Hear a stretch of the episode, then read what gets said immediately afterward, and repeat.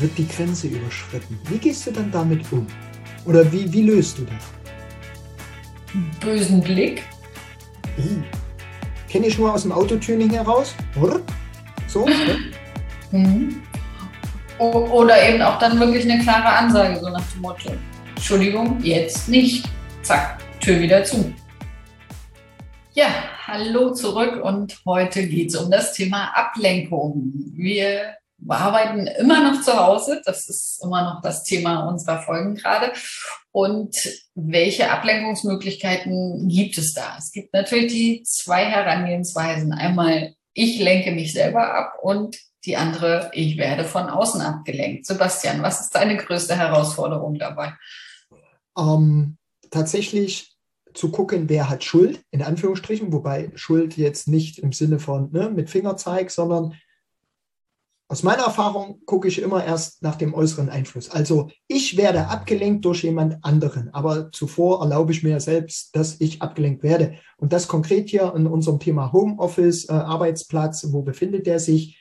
Ähm, Störfaktor Familie, nenne ich es jetzt mal. Ne? Egal wie groß, wie alt die Kinder sind, die Frau, äh, der Lebenspartner oder, oder, oder.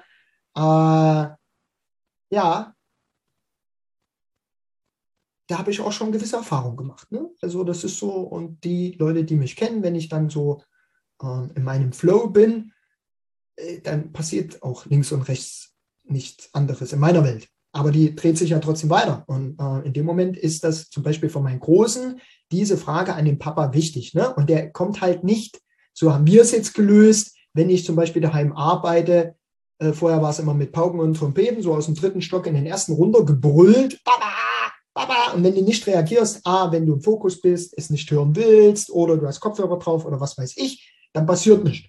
Und der Große macht das so lange, bis dann wieder ein drittes Familienmitglied genervt ist und sagt, kannst du nicht einen halben Meter entgegengehen? Und das ist so der Kompromiss. Komm zu mir, du siehst mich, dann siehst du, ob ich in dem Moment für dich frei bin.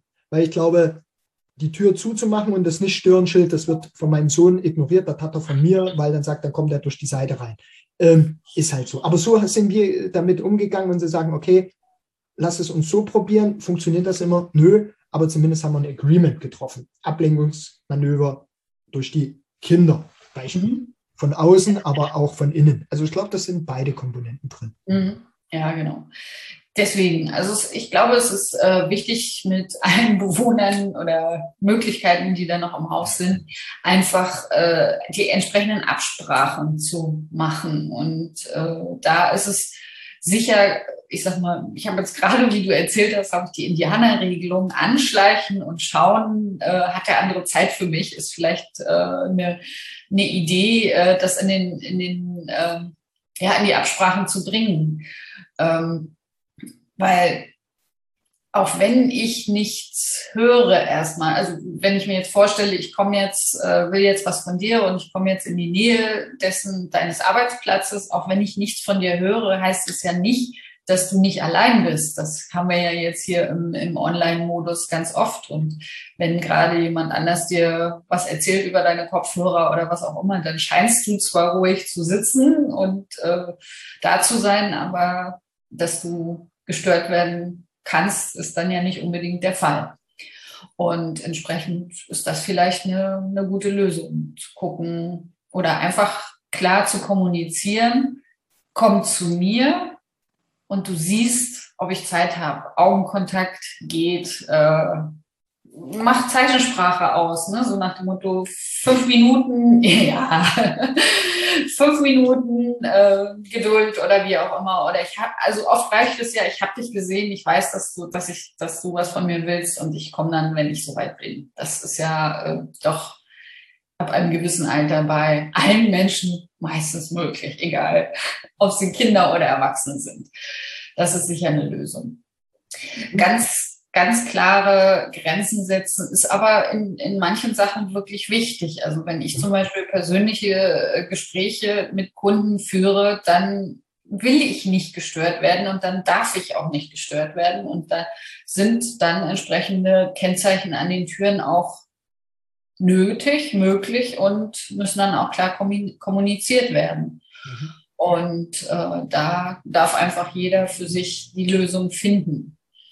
Okay. Und entsprechend ist es natürlich aber auch eine Frage des Platzes. Wo befinde ich mich gerade? Befinde ich mich in der Küche?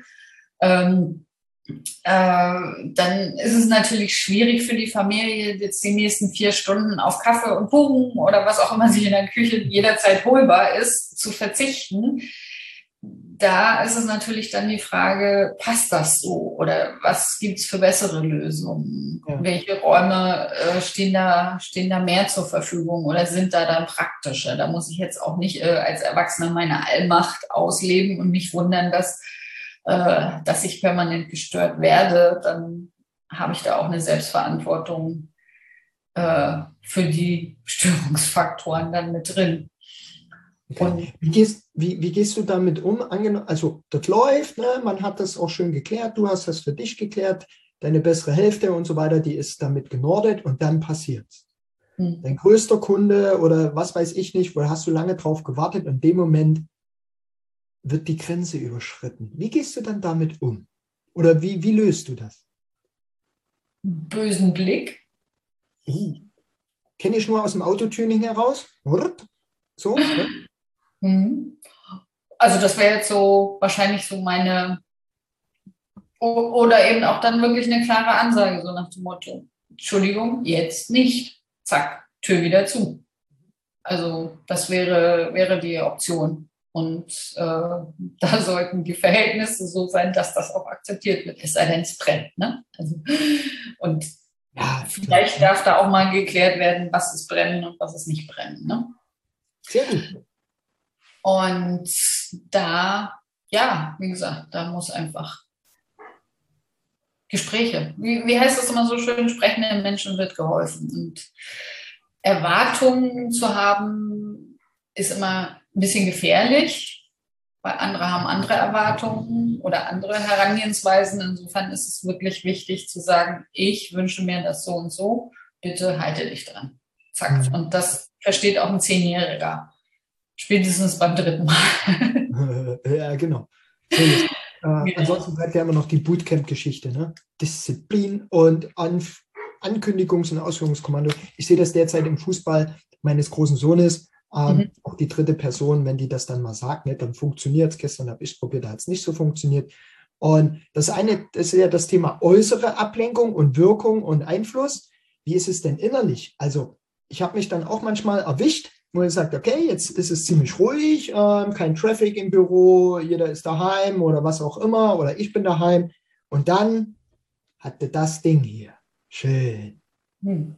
Also für, so, für, alle, die es nur hören, Sebastian hat sein Smartphone in der Hand. Genau. Und dann gibt es so ganz tolle rote Punkte, die da aufpoppen und sagen, Achtung, 20 Anrufe in Abwesenheit. Uh, Facebook hat was Neues zu berichten. Mal gucken gönnen. Wie, wie, äh, hast du das auch so wahrgenommen oder am Anfang so und ich sage, mhm. äh, wenn man dann alleine ist und nicht unter Beobachtung oder der Telefon klingelt wie an der Stelle, liebe Leute, ich kann es nicht ausdrücken, die Anlage ist angestellt und so weiter. Das halten wir jetzt aus, ihr Lieben, weil auch das ist ein Ablenkungsmanöver. Ich könnte jetzt mhm. rangehen und sagen, hey, ich gehe da ran, masche aber nicht, weil wir jetzt gerade in der Ablenkung sind. Oder halt, auf anderen Social-Media-Kanälen oder so. Diese rote Punkte, sogenannte Push-Up-Nachrichten. Aber wen pushen sie denn? Pushen sie denn? Das, das ist jetzt die, äh, die, Überleitung in die nächste Folge, wo wir uns dann über äh, Feng Shui auf äh, digitalen Geräten unterhalten können. Wie räume ich die auf und wie sorge ich dafür, dass ich in Ruhe arbeiten kann? Muss ich alle äh, alle Apps so eingestellt haben, dass ich da immer rote Punkte habe? Oder müssen die schon auf dem Bildschirm zu sehen sein? Müssen die Geräusche machen? Aber das können wir vielleicht ein andermal vertiefen. Ähm, grundsätzlich ist die Ablenkung, die ich selber für mich schaffe, natürlich auch, äh, auch räumlich gestaltbar. Wie viel Zeugs, wie viel Aufgaben liegen gerade auf meinem Schreibtisch? Mhm. Stresst mich das oder lenkt mich das ab? Habe ich, ähm, habe ich vielleicht Sachen auf dem Schreibtisch liegen, die ich lieber machen würde, als das, was jetzt wichtig ist? Ja. Ähm, bin ich im Geiste damit dann schon wieder beschäftigt oder habe ich die Möglichkeit, meinen Schreibtisch so zu gestalten, dass ich wirklich immer nur das im Fokus, im Blickfeld habe, was jetzt dran ist, um mich da zu konzentrieren. Und da sind wir dann auch bei solchen Geschichten wie To-Do-Listen auf dem Schreibtisch ähm, oder Dann-Listen, die sind ja mittlerweile viel beliebter, dem, wo wir dann draufschreiben, was wir alles schon erledigt haben, um das zu feiern, weil aus dem Feiermodus heraus kommt viel mehr Motivation als aus der Aussicht, was ich noch alles zu erledigen habe. Ähm, dass da einfach äh, das Ganze eben auch optisch gestaltet werden darf und entsprechend für uns die Ablenkung in Grenzen hält. Sehr gut. In diesem Sinne, ihr Lieben, ich proste euch zu mit meiner Lieblingsweihnachtstasse, denn äh, auch ihr. Weihnachtsbürotasse bitte. Ne? Weihnachtsbürotasse, danke. Ähm, schaut doch mal, probiert doch mal die Tasse, sendet uns eure Bilder, wenn ihr das Thema Tasse macht. Oder sendet uns gerne einfach so ein paar, paar Bilder aus eurem Homeoffice oder eurem Arbeitsräumen. Äh, wir geben da gern äh, unseren Impuls, machen vielleicht sogar eine Sendung dazu, dass wir das genau unter die Lupe nehmen. Ähm, to do oder not to do oder Do's und Don'ts oder wie auch immer. Und deswegen, ja, bereiten wir jetzt schon die nächste Folge vor. Um, Arbeitsplatz, was macht das mit mir? Wie kann ich den verbessern? Auch den digitalen Arbeitsplatz. Und den digitalen. Da bin ich besonders gespannt drauf. Ja, ich habe ein bisschen was gemacht. Business Feng Shui für, für eure PCs. So, und alle, die jetzt gesagt haben, das ist irgendwie ne, aus der esoterischen Ecke, genau, Smartphone, digitales Feng Shui. Also, jetzt, ihr seid dran. Abonniert den Kanal. Bis bald. wäre jetzt das Ding gewesen, wo wir, wir haben das schon dreimal geübt, spul zurück, abonniere den Kanal. Wir sehen uns dann. Wir sehen uns dann, genau. Tschüssikowski.